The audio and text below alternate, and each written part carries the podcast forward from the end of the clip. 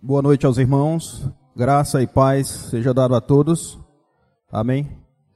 É com prazer, mais uma noite estamos aqui cultuando ao nosso Deus. Quero agradecer ao Deus por todos vocês, a vida de cada um que aqui está presente, aqueles que não puderam estar aqui.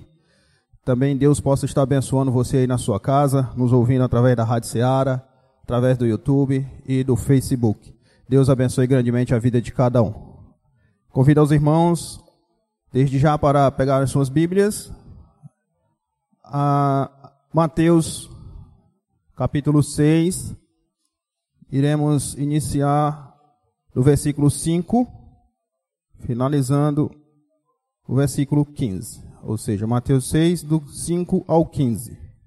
O título diz Oração Modelo. E assim, dando início. Jesus nos diz: E quando orares, não sejas como os hipócritas, pois se comprazem em orar em pé nas sinagogas e nas esquinas das ruas, para serem vistos pelos homens. Em verdade vos digo que já receberam seu galardão.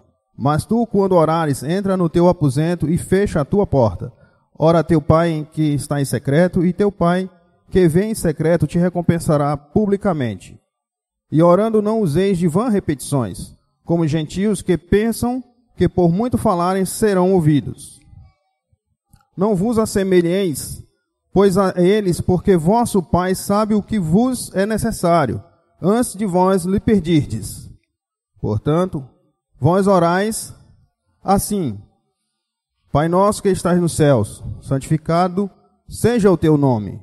Venha o teu reino, seja feita a tua vontade, assim na terra como no céu. O pão nosso de cada dia nos dai hoje. Perdoa-nos as nossas dívidas, assim como nós perdoamos aos nossos devedores.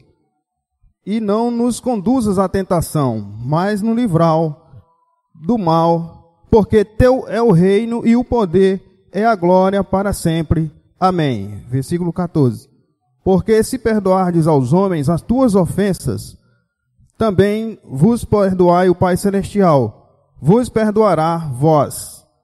Versículo 15: Se, porém, não perdoardes aos homens as suas ofensas, também vosso Pai vos não perdoará as vossas ofensas.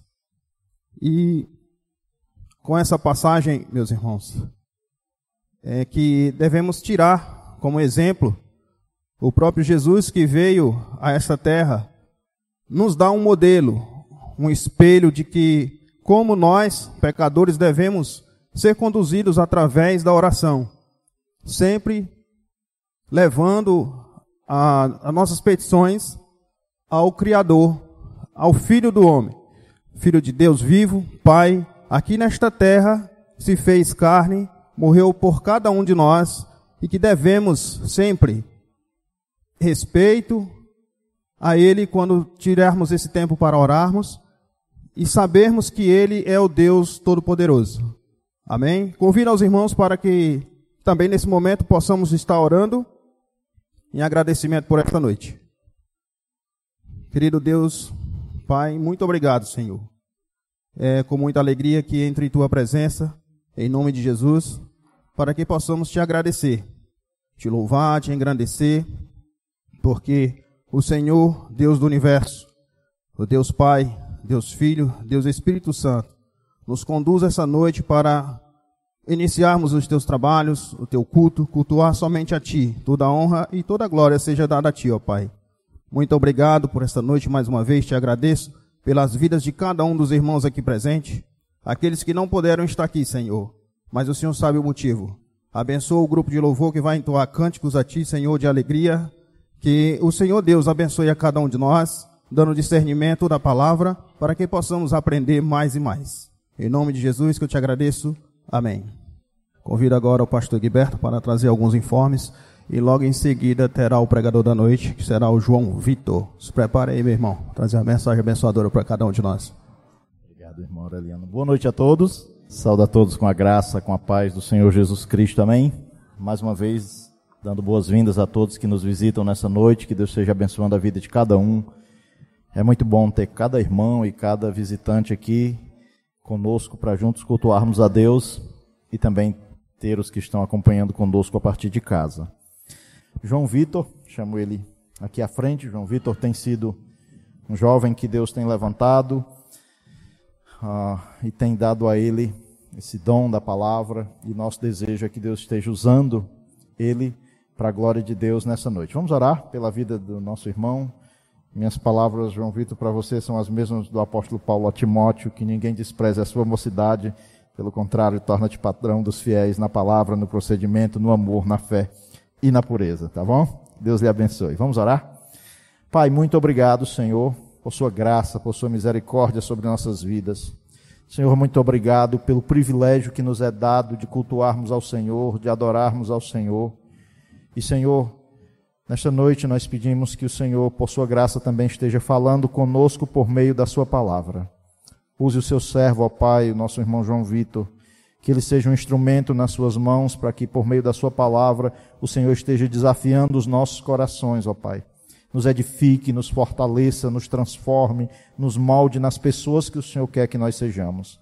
E se porventura, Senhor, alguém aqui nesta noite, ou pessoas que estão ouvindo, que não conhecem a Jesus como Salvador de suas vidas, que a Sua palavra esteja uh, trabalhando nestes corações, levando-os a reconhecerem sua condição de pecadores e sua necessidade de crerem em Jesus.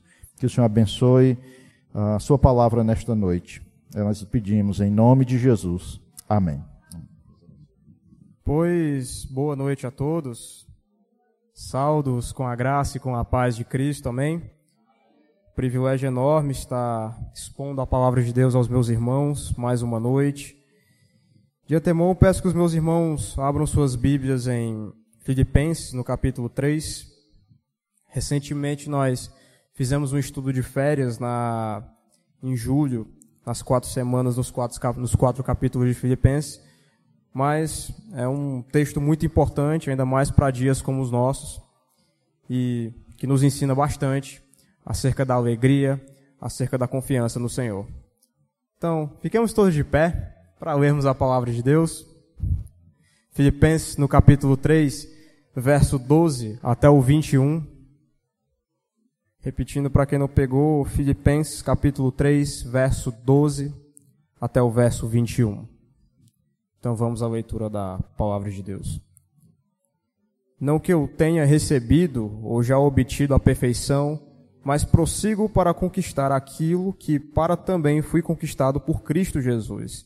Irmãos, quanto a mim, não faço julgo de havê-lo alcançado, mas uma coisa faço, esquecendo-me das coisas que ficam para trás e avançando para as que estão diante de mim, prossigo para o alvo, para o prêmio da soberana vocação de Deus em Cristo Jesus. Todos, pois, que somos perfeitos, tenhamos esse sentimento, e se porventura pensais de outro modo, eu, outro modo, também isto Deus vos esclarecerá. Muito obrigado, Israel. Todavia, andemos de acordo com o que já alcançamos. Irmãos, sede meus imitadores, sede imitadores meus, perdão, e observai os que andam segundo o modelo que tendes em nós. Pois andam entre nós, dos quais repetidas vezes eu vos dizia, e agora vos digo, até chorando, que são inimigos da cruz de Cristo, o destino deles é a perdição, o Deus deles é o ventre, e a glória deles está na sua infâmia, visto que só se preocupam com as coisas terrenas, pois nossa pátria está nos céus, onde também guardamos o Salvador, o nosso Senhor Jesus Cristo, o qual transformará o nosso corpo de humilhação para ser igual ao corpo da sua glória, segundo a eficácia do poder que ele tem de até subordinar a si todas as coisas. Oremos. Senhor dos exércitos, eu te agradeço, Senhor, porque a tua graça, ela é soberana. E em nós, ó Deus, brilha a, tu, a tua infinita misericórdia que aprove ao Senhor salvar alguns. Ó Deus, abre os nossos corações, que essa noite possamos, ó Deus, estar com ele aberto para que, ao receber a palavra do Senhor, nós tenhamos a consciência de que é, é aquilo que precisamos praticar, é o, a nossa regra de fé, é o nosso alvo, é o nosso Senhor Jesus. Abre os nossos corações, abre os nossos ouvidos, que estejamos todos abertos para ouvir e, acima de tudo, ó Deus, que estejamos todos abertos para praticar as verdades da tua palavra. Que, a, que essa semana, ó Deus, seja uma semana abençoada e que possamos pôr em prática aquilo que a tua palavra tem a nos ensinar. É o que eu te oro e te agradeço em nome de Jesus. Amém e amém. Todos sentamos, por favor. Vamos à nossa exposição. Bom, Filipenses, uma carta muito popular, apenas quatro capítulos, uma carta muito simples, mas que foi escrita com um propósito muito direto. É uma carta que é quase que uma biografia do apóstolo Paulo, onde Paulo conta um pouco do seu testemunho, um pouco do seu proceder. E aqui ele destina aos irmãos de Filipos, uma igreja até então com alguns problemas, mas pode ser considerada como uma igreja modelo. Uma igreja que desde cedo aprendeu a partilhar, aprendeu a ter essa, essa preocupação missionária, desde cedo aprendeu que a igreja, ela, além de, é, além de a, a, o corpo de Cristo, além da, desse ministério que o Senhor coloca para que testemunhem da palavra dele, é também o objeto de misericórdia, objeto de que alcança perdidos, mas também ajuda aqueles que precisam. Pois essa pequena introdução a gente já pula para o capítulo 3. Essa carta ela, ela é uma carta de quatro capítulos. Por ser uma carta quase que autobiográfica, é uma carta que é um pouco difícil você traçar um esboço. Mas é interessante que o apóstolo Paulo ele, ele trabalha alguns assuntos ao longo da carta. O capítulo 1 e o capítulo 2, ele vai tratar acerca da, do, do Senhor Jesus, acerca do bom proceder e da unidade do corpo. Só que a carta aos Filipenses, ela não segue essa, ela não segue de maneira linear. O capítulo 3, ele meio que dá essa quebra. É como que Paulo, ele parou de escrever, ou teve uma, um clique na cabeça dele, uma epifania, e deu para pensar que era para falar sobre esse assunto aqui. Porque é o, definitivamente é o único capítulo que nós temos onde ele vai falar acerca do cuidado com os falsos mestres e compartilhar um pouco do seu testemunho. Por que, que ele, ele teria, digamos assim, motivos para confiar na carne? No sentido de contrariar aquelas pessoas que diziam que nós devemos confiar na carne porque nós seguimos a lei. Então, ele dá esse aviso aos falsos mestres no capítulo 3, na primeira sessão, e nessa segunda sessão, que foi o texto que nós acabamos de ler, o apóstolo Paulo ele vai falar sobre a, a soberana vocação. Qual o nosso alvo? Por que, que nós estamos aqui? E qual é o nosso objetivo aqui na terra enquanto discípulos de Cristo, enquanto pessoas que foram alcançadas pela graça? De início, o apóstolo Paulo ele já responde essa pergunta com o seguinte: mas ele vai responder essa pergunta com o proceder dele. Vejamos o texto aqui no verso 12. Não que eu já tenha recebido ou já tenha obtido a perfeição, mas prossigo para conquistar aquilo que para o que também fui conquistado por Cristo Jesus. Aqui o apóstolo Paulo, ele já vai mencionando acerca desse assunto, de que o nosso alvo é Jesus, de que nós estamos aqui para alcançar a perfeição, mas alcançar a perfeição no exemplo e na imitação de Cristo. Perceba que bem no início, ele já ele, ele, ele menciona isso aqui, de que ele não que ele já tinha recebido ou que ele já tinha obtido a perfeição, mas ele prosseguia para conquistar aquilo que ele também foi conquistado. É interessante que de início nós podemos pensar que numa leitura de Atos, até mesmo na leitura de de cartas como Romanos, ou até mesmo 2 Timóteo, onde nas suas últimas palavras Paulo demonstra a sua convicção no Evangelho, a sua convicção na palavra de Deus, a confiança de que ele tinha combatido com bom combate, que ele tinha guardado a fé, de que ele estava esperando, é, de que ele tinha depositado, de que ele, ele sabia em que ele tinha crido. Então, nós podemos ter, às vezes, essa, essa, essa perspectiva de que Paulo ele era um homem que definitivamente tinha alcançado essa, essa perfeição moral, essa perfeição ética, tinha de fato se tornado o imitador perfeito de Cristo. Essa também, esse também poderia ser a compreensão que alguns irmãos em Filipos tinham dele. Porém, perceba que ele fala, não que eu já tenha recebido ou já tenha obtido. No sentido de que ele estava igual todo mundo. Ele, apesar de ser o grande apóstolo Paulo, plantador de igreja, discípulo de Cristo, um homem que de cadeias, um homem que estava que estava preso quando escreveu essa carta aqui. Inclusive, ela faz parte da coletânea das cartas à prisão. Apesar dele estar preso, dele mostrar uma convicção que poucas pessoas demonstrariam pelo Evangelho, e, e há de se pensar, bom, esse homem aqui entendeu bem e alcançou o objetivo final de um cristão, que é ser imitação de Cristo, mas ele fala que ele ainda não havia obtido isso. De que ele estava onde? De que ele não tinha recebido, de que ele ainda não tinha chegado à perfeição.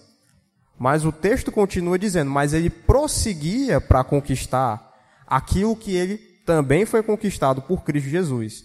Então, no grego, isso aqui é, é meio que um jogo de palavras que não dá para perceber. É como se ele usasse a palavra obter umas três vezes, fazendo menção a, a, a Atos 9, quando ele se converte, quando ele é alcançado pelo Senhor Jesus. Agora, ele estava prosseguindo para obter aquilo que o Senhor Jesus preparou para ele, pelo motivo pelo qual ele foi separado, a perfeição, a imitação dele. Para que, obtendo isso, obtivesse a coroa da vida, o, o bom combate, o final da caminhada. Então, ele usa isso, esse, esse jogo de palavras aparece no grego, mas não aparece aqui. De que ele usa esse obter três vezes. E aí, ele, ele faz essa ponte aqui para o versículo 13, onde ele vai tratar do seguinte. Vejamos o verso 13. Irmãos, não, 13. Irmãos, quanto a mim, não julgo havê-lo alcançado, mas uma coisa faço esquecendo-me das coisas que ficam para trás e avançando para as que estão diante de mim.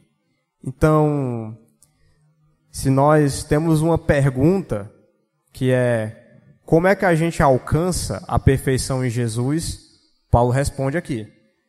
Ele responde o seguinte: não que ele julga havê-lo conseguido obter, não que ele julga ter alcançado essa perfeição, mas o que, que ele faz? Ele se esquece das coisas que ficam para trás. Ele se esquece das coisas que ficam para trás. E ele foca apenas no que está adiante dele, naquilo que está preparado para a cidade celestial. É muito interessante isso, porque definitivamente o apóstolo Paulo, como muitos de nós conhecemos, ele era um homem sofrido. Era um homem que já foi preso mais de uma vez, chicoteado pelo Evangelho. Lá em 1 Coríntios é mencionado sobre a fome, a nudez que ele havia passado. E no final, morreu como mártir. Morreu na morreu naquela prisão mametina, onde no escuro, solitário, apenas com alguns companheiros, ele morre, mas é capaz de dizer, lá em 2 Timóteo, para o seu filho na fé, de que ele havia combatido o bom combate. Mas até aqui, nessa, nessa parte da vida dele, na sua primeira prisão lá em Roma, ele, mesmo preso, ele exorta aqueles irmãos à alegria e, e ele não se considera em nenhum momento superior. Inclusive, esse é um dos perigos pelo qual nós, nós somos submetidos quando no que se refere à caminhada.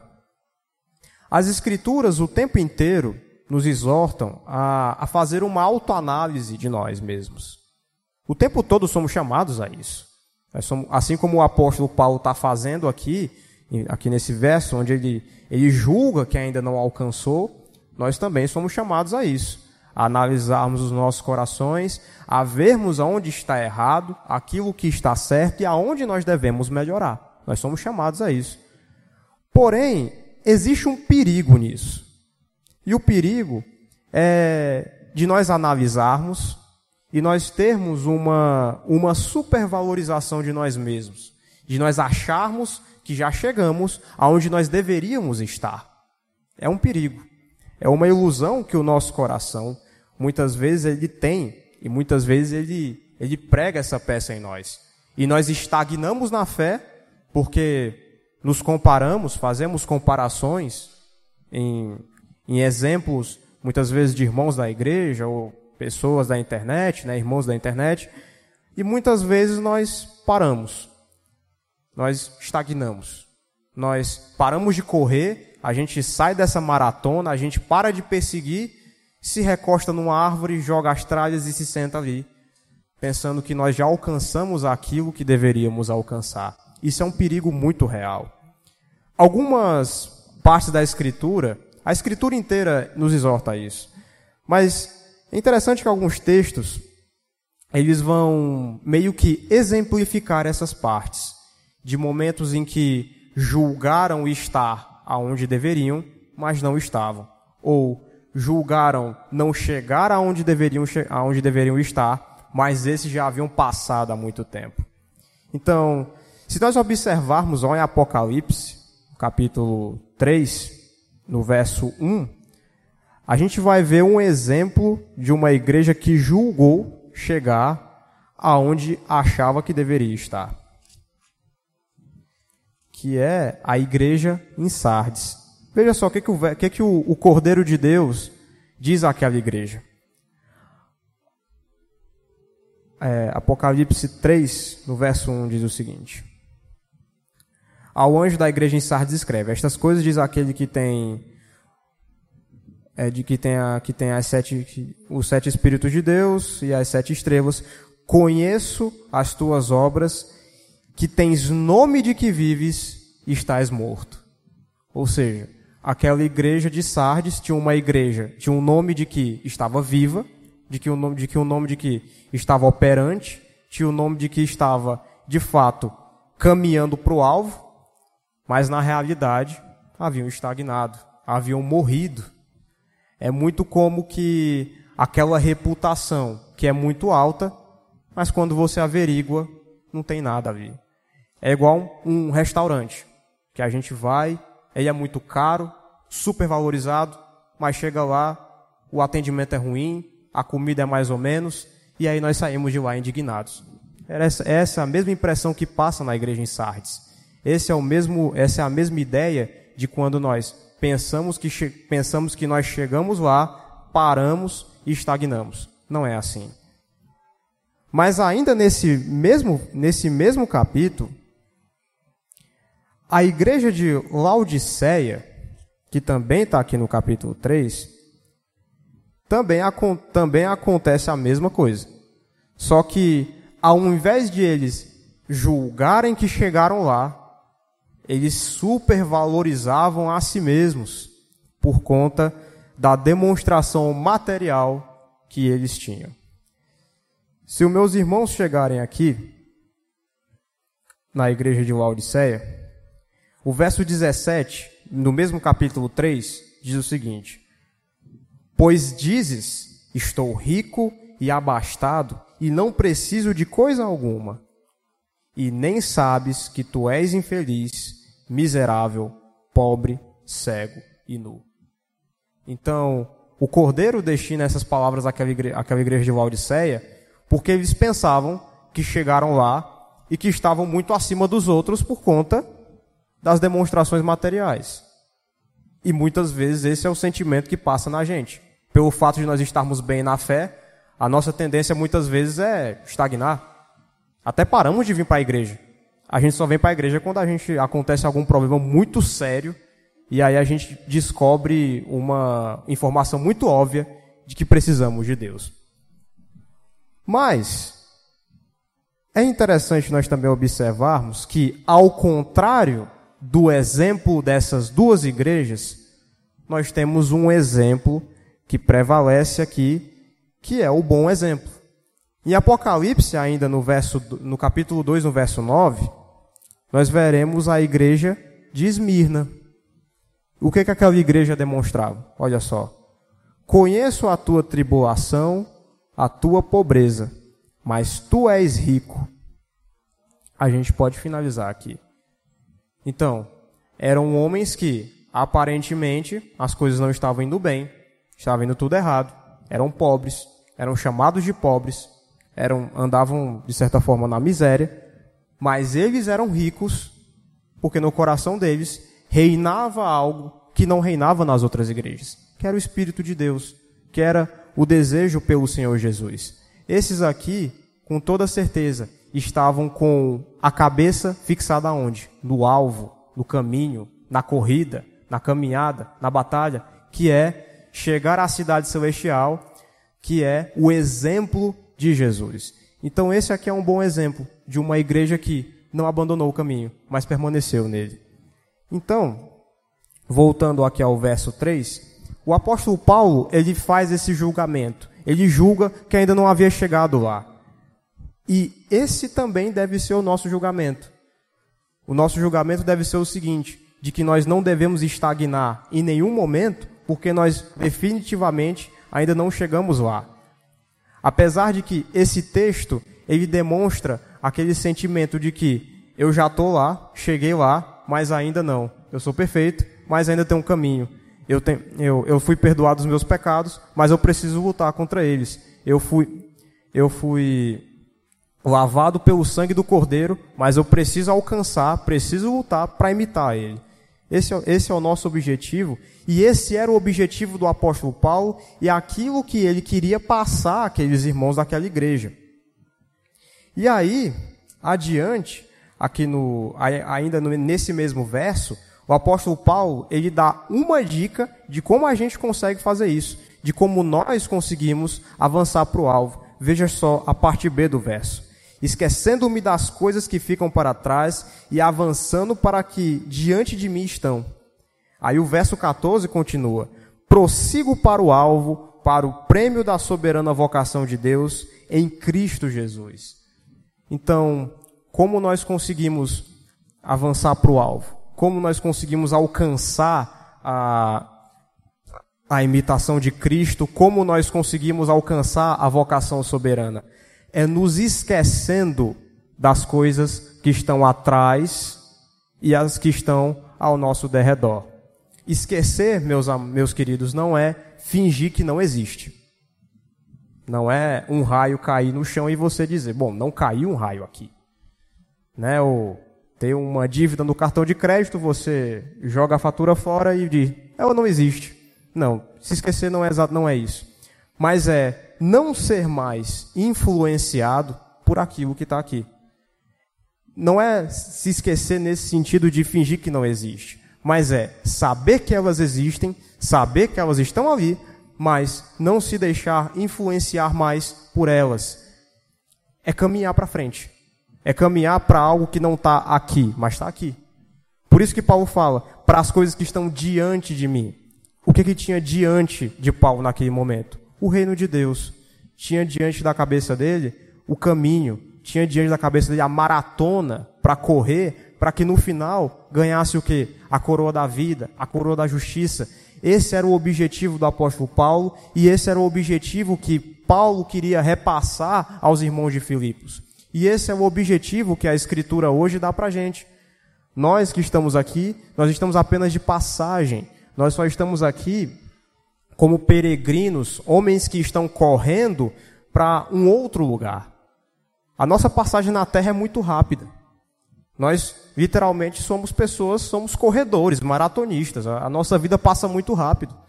Hoje é domingo, em breve vai ser domingo de novo e a gente nem percebe que o, que o dia passa. Sabe, às vezes nós acordamos às, às 5 horas da manhã, quando, quando nós olhamos o relógio de novo, já é 9 horas, hora de dormir de novo. Às vezes nós vamos à escola de manhã, às vezes com a chatice, com a chatice das aulas, mas quando olhamos o relógio de novo, já está no fim do turno, e no outro dia tem que voltar de novo, e no trabalho a mesma coisa, e na faculdade a mesma coisa. Enfim, o tempo passa muito rápido, muito rápido. Nós estamos aqui literalmente como corredores, pessoas que veem as coisas indo e voltando rapidamente. Então, isso, o que acontece ao nosso derredor, não deve ser o nosso objetivo final. Assim como Paulo, nós devemos nos esquecer das coisas que ficaram para trás, nos esquecer daquilo que, que fica em nossa corrida, mas focar para o que está à frente, focar para o reino de Deus, para o reino dos céus, focar na cidade celestial, focar na divina vocação e naquilo que, e naquilo que nós temos de alcançar, que é o Senhor Jesus. era isso que o apóstolo Paulo estava fazendo, reconhecendo que as coisas que ficam, elas ficam para trás, mas tem outras que estão à frente, outras muito mais importantes. E aí, e aí ele fala que ele prossegue para o alvo, que ele prossegue para o prêmio da soberana vocação de Deus, que ele prossegue para obter o prêmio que está diante de seus olhos, que como nós bem conhecemos, é aquele famoso prêmio, é aquele famoso prêmio que ele mesmo faz questão de destacar lá em 2 Timóteo, no capítulo 4, no verso 8, que é o seguinte: Agora está me reservada a coroa da justiça, que o Senhor, justo juiz, me concederá naquele dia, e não somente a mim, mas certamente a todos os que amarem a sua vinda. Então, esse é o prêmio da divina vocação, a coroa da justiça, que será acreditada a todos aqueles que amam a sua vinda. Portanto, é, apesar dessa, desse, desse desânimo o tempo todo que nós estamos sendo submetidos, apesar disso que nos cerca, apesar daquilo que, que vem certamente para nos provar, apesar dessas circunstâncias terrenas, o nosso alvo, o nosso prosseguir está em Cristo Jesus. Ou pelo menos deve estar. Certo? Pelo menos deve estar. E aí, Nesse mesmo pensamento, ele, ele afirma no verso 15: Todos, pois, que somos perfeitos, tenhamos esse sentimento, e se porventura pensais de outro modo, também isto Deus vos esclarecerá. Aí o verso 16: Todavia andemos de acordo com o que já alcançamos. Perceba que o texto aqui, ele se refere como nós já falamos, da caminhada, da corrida, do, do momento que estamos aqui na terra, literalmente correndo para alcançar Jesus Cristo. Então, se Paulo afirma para aqueles irmãos que eles devem se esquecer das coisas para focar em Cristo, então qual é o sentimento que eles têm que ter?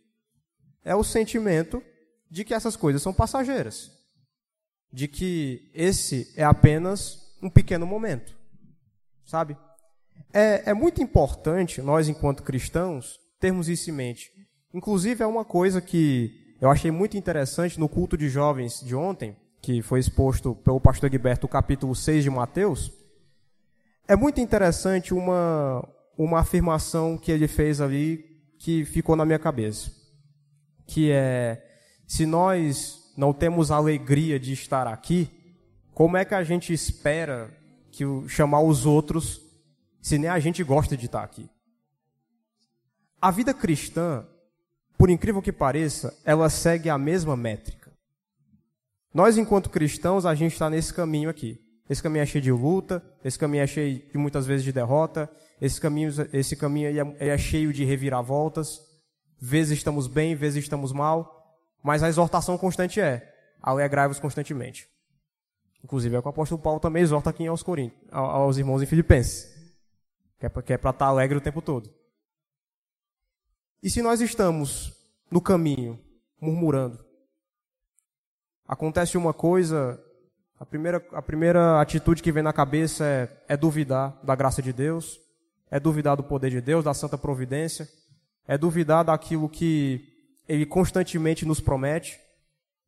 E a gente vai para o trabalho, chega lá, reclama da igreja, chega lá, reclama que reclama, pode até não reclamar com as palavras, mas reclama com a expressão, né? Ou então chega chega para a escola, fala daquilo que tem acontecido de errado, num, num desânimo que é comum, não é errado estar desanimado.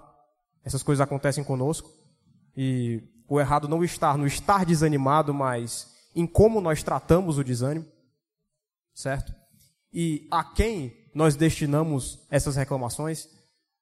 Chegar para a esposa ou para o marido que não crê, reclamando da igreja, falando para os filhos que a igreja é isso ou aquilo.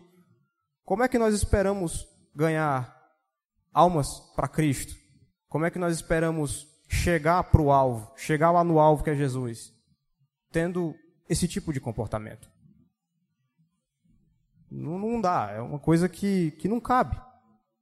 como é que nós fazemos tanta propaganda que a igreja é um bom lugar, que ter irmãos, a melhor coisa que tem?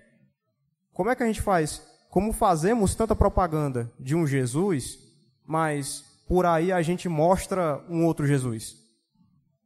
Um Jesus que parece que não se importa com a gente, que, que não liga para aquilo que a gente passa. Sabe? Quando, na verdade, a nossa ideia aqui é correr. E sim, o, o desânimo, ele é algo que existe. Ele é algo que, que vem sobre nós. A, as situações ruins, elas aparecem sobre nós. O errado nunca é estar desanimado. Afinal, em tantos momentos aqui nas Escrituras, nós vemos que o apóstolo Paulo estava triste. E nós veremos aqui mais à frente como é que ele estava triste.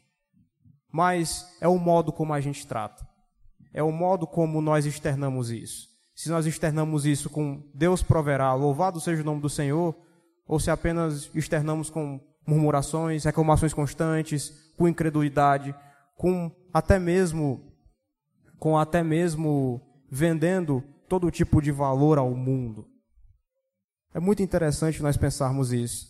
E aí, e aí o apóstolo Paulo fala de que se nós não pensamos assim, de que se, de que se aqueles irmãos eles não pensavam assim ainda, com a perspectiva de esquecer do mundo, esquecer das coisas do mundo, esquecer da glória do mundo, o Senhor faria com que eles entendessem aquilo.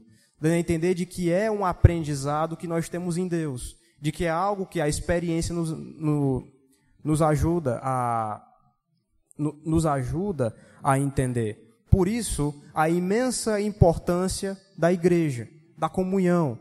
Por isso que estar sozinho no caminho nunca é bom. Porque, por mais que um cristão que se converteu ontem, ele já tem algum conteúdo para compartilhar, ele já tem algum aprendizado para ensinar, ele já tem algo para que, que, faz, que faz a diferença entre ele e o mundo, em relação a um cristão de 40 anos, de muita experiência, de muita caminhada na fé, de muita coisa, eles precisam estar no caminho juntos, porque essa é, é a grande essência da vida cristã e do caminho, a comunhão. A comunhão é importante por isso, porque sustentando as cargas uns dos outros, a gente consegue chegar lá no final. A maratona aqui não é uma competição para ver quem chega primeiro lá, não. Mas a maratona aqui é, é literalmente um grupo de pessoas correndo para o alvo, sabendo que todo mundo ali que chegar até o final vai ganhar uma coroa, vai ganhar uma coroa. Sabe? Todo mundo que está ali vai ganhar uma coroa. E diferente da coroa de louros que os gregos ganhavam nas Olimpíadas, a nossa não murcha. Ela permanece para sempre um ladrão não rouba, as, nós, não, nós não perdemos o título de campeões, nós continuamos campeões para toda a eternidade, para sempre. Por isso, a imensa importância do caminhar. Por isso, a imensa importância do compartilhar as cargas. Por isso, a imensa importância da igreja. Por isso, a imensa importância de estarmos conscientes dessa alegria, que não é estar com um sorriso no rosto sempre, que não é estar com é, rindo o tempo todo. Não. Mas é sabendo de que, mesmo triste, somos alegres. Porque temos Deus no coração. E no final das contas, esse é o nosso alvo. E pelo fato de ser o nosso alvo, nós já alcançamos coisas. Nós já alcançamos bênçãos, nós já alcançamos virtudes. Por isso essa afirmação do apóstolo Paulo, todavia de acordo, andemos de acordo com o que já alcançamos. No sentido de que se chegamos ali, a gente continuou para frente, mas não nos esquecendo do aprendizado que tivemos atrás. Sabe? O, cristão que, que se converteu ontem, ele não deve se esquecer de que ali, a partir de agora, ele vai viver para Cristo, e o fato de ele viver para Cristo, isso já acredita nele uma diferença em relação ao mundo. Mas o cristão de 40 anos na fé, de 50, 60 anos, ele continua com o mesmo aprendizado de que ele tem que viver para Cristo, de que o que ele ganhou há 40 anos atrás o torna diferente do mundo, o torna uma pessoa que não se que, que, que não comunga com o mundo, mas que é diferente, o torna imitação de Cristo. E por aí nós conseguimos tirar essa questão. Os exemplos, isso tudo conta. O aprendizado, as conversas, a boa comunhão, tudo isso nos ajuda a chegarmos para o alvo, que é o nosso Senhor Jesus. Mas veja que o verso 17 nos entrega uma outra, e o 18 nos entrega uma outra coisa. Olha só. Irmãos, sede meus imitadores e observai os que andam segundo o modelo que tendes em nós. Eu disse o 18, mas o 18, vamos esperar um pouco. Então, ainda nisso, né, de, de caminho, de caminhada, de comunhão, o apóstolo Paulo chama aqueles irmãos ao seguinte: para serem imitadores dele, para serem, serem imitadores, para serem, serem observadores com aqueles que andavam segundo o modelo que eles, que eles tinham colocado ali para eles, que era o modelo apostólico, o modelo de Cristo é, é literalmente a aplicação, ser de meus imitadores como eu sou de Cristo. Então, por isso, é, essa, essa grande importância também da igreja. Porque enquanto homens e mulheres alcançados, e como ainda ontem na pregação sobre Mateus 6, o pastor deixou bem claro acerca de que a rede alcança peixes de todas as espécies, nós aqui somos peixes de todas as espécies e peixes de todas as idades. Portanto, se somos peixes de idades variadas, uns que se converteram ontem, outros há 50 anos, 60 anos, nós devemos andar de acordo com esses bons exemplos. Assim como aqueles irmãos filipenses tinham o apóstolo Paulo como um bom imitador de Cristo, eles também tinham Epafrodito, que estava junto deles ali, e também tinham Timóteo, também tinham Pedro, também tinham João, também tinham todos aqueles que se converteram e tiveram um bom exemplo em Cristo Jesus. Então, aí está a grande importância da igreja. O aprendizado dos cristãos, o ensino, a experiência, mas acima de tudo, todos caminhando para chegar até Cristo Jesus. É o nosso alvo. Todos nós aqui somos maratonistas e estamos indo para lá. Mas o verso 18, o apóstolo Paulo vai nos entregar uma coisa interessante. Pois muitos que andam entre nós, dos quais repetidas vezes eu vos dizia, e agora vos digo, até chorando, que são inimigos da cruz de Cristo. A identidade desses inimigos da cruz de Cristo, nós não sabemos ao certo quem é. Nós sabemos, nós sabemos que aquela igreja tinha um problema muito sério em relação à, à comunhão.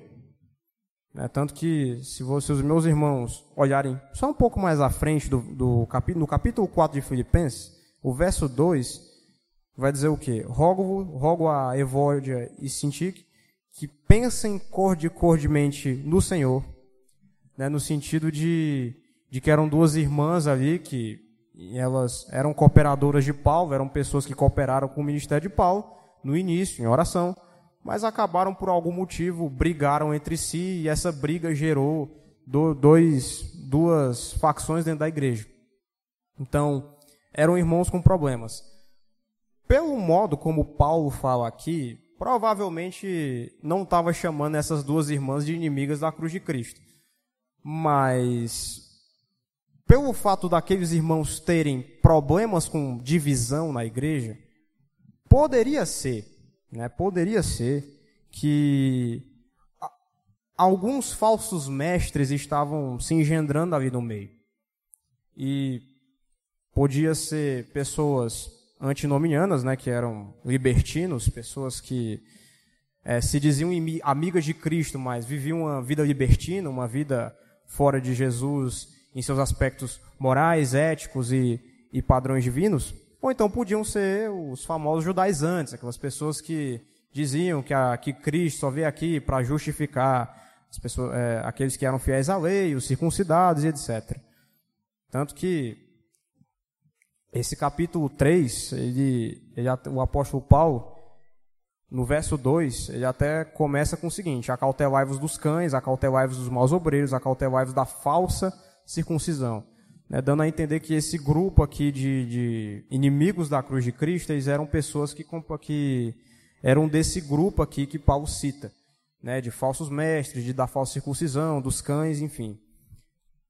Mas algumas pessoas vão dizer que essas duas sessões, Paulo vai estar falando de dois assuntos diferentes. Há pessoas mais experientes que eu, mais entendidas do que eu, muito mais. Mas, na minha leitura do texto, essas duas partes elas se, conectam tanto que se completam. Paulo, no final do, do, como nós acabamos de ler aqui, no verso 15, ele fala sobre imitar pessoas. E logo após isso, ele alerta sobre pessoas que, entre a igreja, eram inimigos da cruz de Cristo. Então eu consigo ver uma íntima relação aí. Por que, que são inimigos da cruz de Cristo? São, são pessoas exatamente assim. Pessoas que se dizem amigas de Jesus. Pessoas que se dizem fiéis à palavra de Deus, fiéis aos bons costumes, mas a realidade é que não são nada disso. E por que não são? O verso e por que não são? Porque o ídolo deles está no verso 19. Veja só. O destino deles é a perdição, o Deus deles é o ventre, e a glória deles está na sua infâmia, visto que só se preocupam com coisas terrenas. O que seria esse inimigo da cruz de Cristo? Esse homem, essa mulher, que o ídolo dele está bem aqui, está no estômago, está no se importar apenas com si mesmo. Está no apenas observar para este mundo pensando que esse mundo não vai acabar. Meus amados irmãos, esse mundo está em rota de colisão para ser destruído. Um dia, isso tudo aqui vai acabar. E ninguém, absolutamente ninguém, vai poder olhar para a morte e oferecer propina para a morte. E oferecer bens materiais, em dizer que, olha só, eu vivi, eu vivi uma vida muito boa na minha libertinagem, me deixe viver mais. Ninguém vai poder falar isso. Diante do trono branco, ninguém vai poder, ninguém, absolutamente ninguém, poderá enganar a Deus. Mas esse alerta também serve para nós aqui. No sentido de que, quando Paulo fala sobre se preocupar vivendo, se preocupando com as coisas deste mundo, no sentido de que viver para isso aqui, é no sentido de que isso aqui vai acabar também para a gente.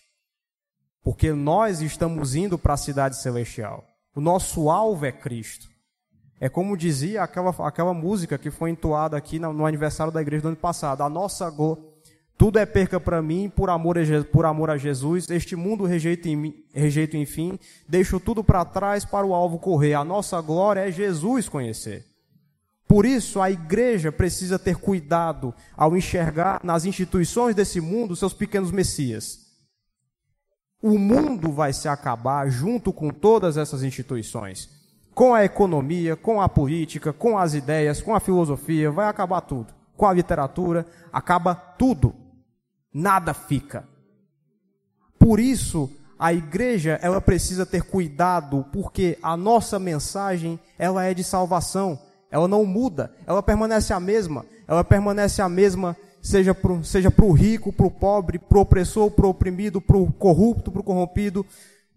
Permanece a mesma para reis e súditos. A mensagem ela permanece a mesma, independente da cor, independente da raça. A mensagem, ela é uma só. Arrependa-se, creia em Deus, porque o reino dos céus está próximo. Essa é a mensagem que carregamos e ela não muda, independentemente do que, do que tenha acontecido. Independentemente de tudo. Ela permanece a mesma. A cruz de Cristo permanece a mesma, independentemente do que aconteça a igreja vai continuar aqui. Do mesmo jeito, até que Cristo venha. Enquanto nós tenhamos esse objeto, o objetivo final, alcançar a Jesus. Porque no final das contas, é Cristo que conta. Nada além disso importa. Por isso, muito cuidado ao se envolver demais com esse mundo. Muito cuidado ao se envolver demais com a moralidade. Porque por causa dela, que todo mundo faz coisa boa, fazendo mal, pensando que está fazendo bem, idolatrando, pensando que está na justiça. Porque no final, quando isso tudo terminar, prova-se insuficiente qualquer obra do homem para a salvação. Pois a nossa soberana vocação, ela está aqui, Cristo Jesus. E é muito estranho nós percebermos que numa carta tão alegre, o apóstolo Paulo fala que estava chorando. Muito provavelmente ele estava chorando pelo destino dessas pessoas. Meu amado, você que ainda não crê na palavra de Deus, é a sua salvação que está em jogo. Ser o inimigo da cruz de Cristo não é nada bom. Porque nós, enquanto cristãos, temos um objetivo. Que, pasme, não está nesse mundo. Por mais que às vezes tenha alguns que confundem que está, mas não está. No final das contas, tudo o que acontece neste mundo vai se acabar. Nada fica pela eternidade. Tudo que é material, tudo que é terreno, todo tipo de substância, tudo vai embora. Mas, enquanto cristãos, enquanto filhos de Deus, como podemos perceber aqui, nós temos um caminho, nós temos uma estrada, nós temos um caminho que é justo, que é bom e que permanece o mesmo apesar das dificuldades. Portanto, a mensagem do Evangelho é essa: arrependa-se, creia. Entregue, entregue a vida para Jesus em nome de Deus. Porque o destino, o destino de quem está contra a cruz é perdição. Não existe, não existe Deus nenhum neste mundo. Apenas simulacros do verdadeiro Deus. Não existe uma outra experiência real e verdadeira além, do, além desta que é estar com Jesus. Não existe nada de bom neste mundo. Por mais que por vezes a gente coloque que o mundo é bom por motivos diversos, mas no fundo, no fundo, sabemos que ele não é. Não existe nada de justo ao estar fora de Jesus. Mas um alerta, um alerta para nós que somos cristãos. Não se fixar demais nas instituições desse mundo. Não se doar demais para causas terrenas. O verso 20 diz o porquê. Pois a nossa pátria está nos céus, de onde também aguardamos o Salvador, Senhor, o Senhor Jesus Cristo, o qual transformará o nosso corpo de humilhação para ser igual ao corpo de sua glória, segundo a eficácia do seu poder que ele tem de até subordinar as, a si todas as coisas. Aquela história de que e toda língua confessará e todo joelho se dobrará que Cristo é o Senhor é a mais pura verdade. A nossa pátria está nos céus, não é aqui. Por mais que a gente pense que muitas vezes está aqui, por mais que por vezes é muito mais fácil a gente se doar para coisas daqui, a nossa pátria não está aqui e ela é independente de tudo que acontece. A instituição igreja, ela está aqui para propagar o evangelho. O evangelho que traz valores, que traz justiça, mas não traz permanência nesse mundo aqui. Não traz venda para ninguém, independentemente de quem seja. Ou de que tipo de coisa assinar de qualquer um que, que, que, queira, que queira usar a igreja. Mas nós não estamos aqui para ficar, estamos aqui para ir embora. No final das contas, esse é o nosso objetivo final. A nossa glória é Cristo conhecer, a nossa pátria não é aqui, ela fica em outro lugar.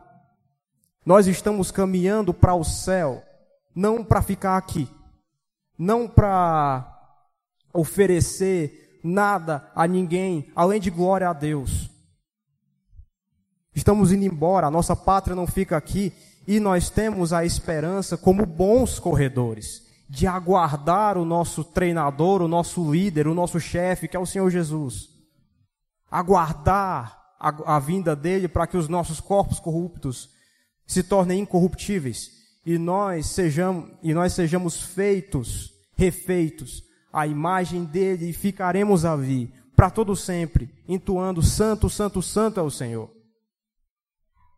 E, e no final, a salvação é aquilo que nós esperamos. Apesar de que nós já fomos salvos. Já estamos na cidade celestial, mas ainda não chegamos lá. Tem um caminho bem longo para isso.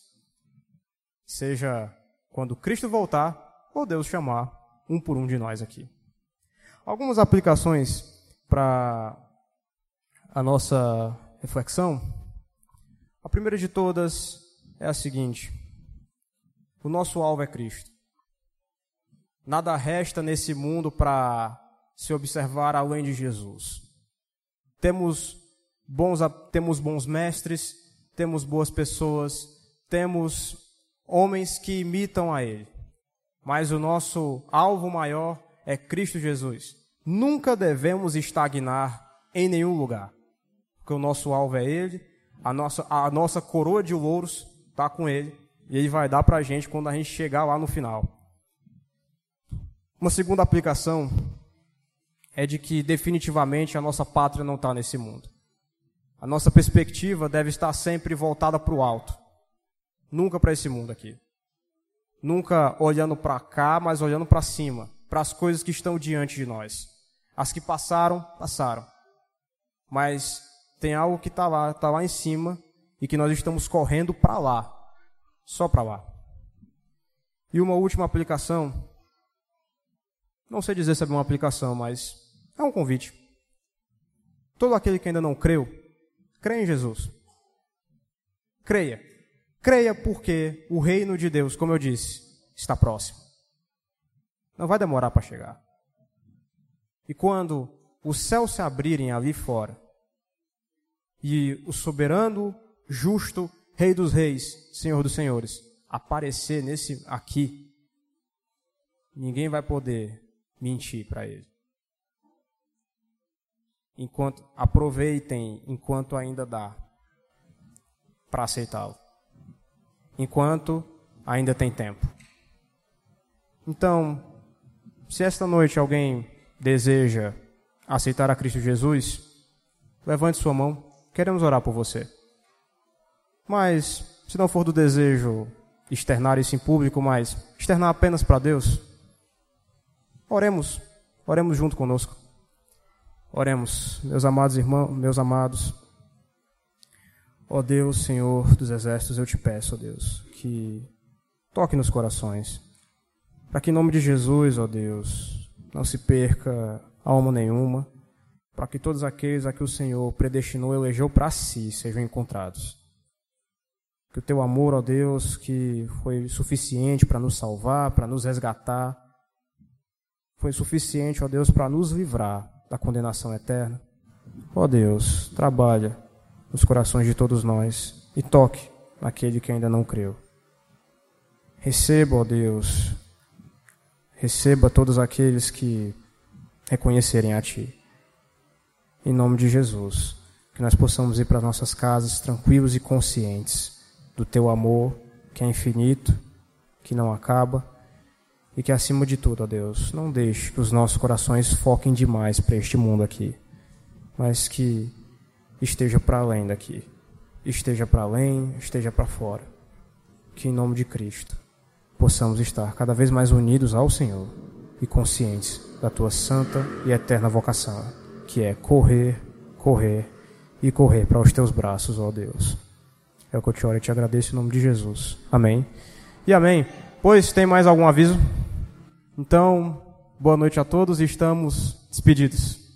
Deus abençoe e obrigado pela oportunidade de estar pregando essa noite.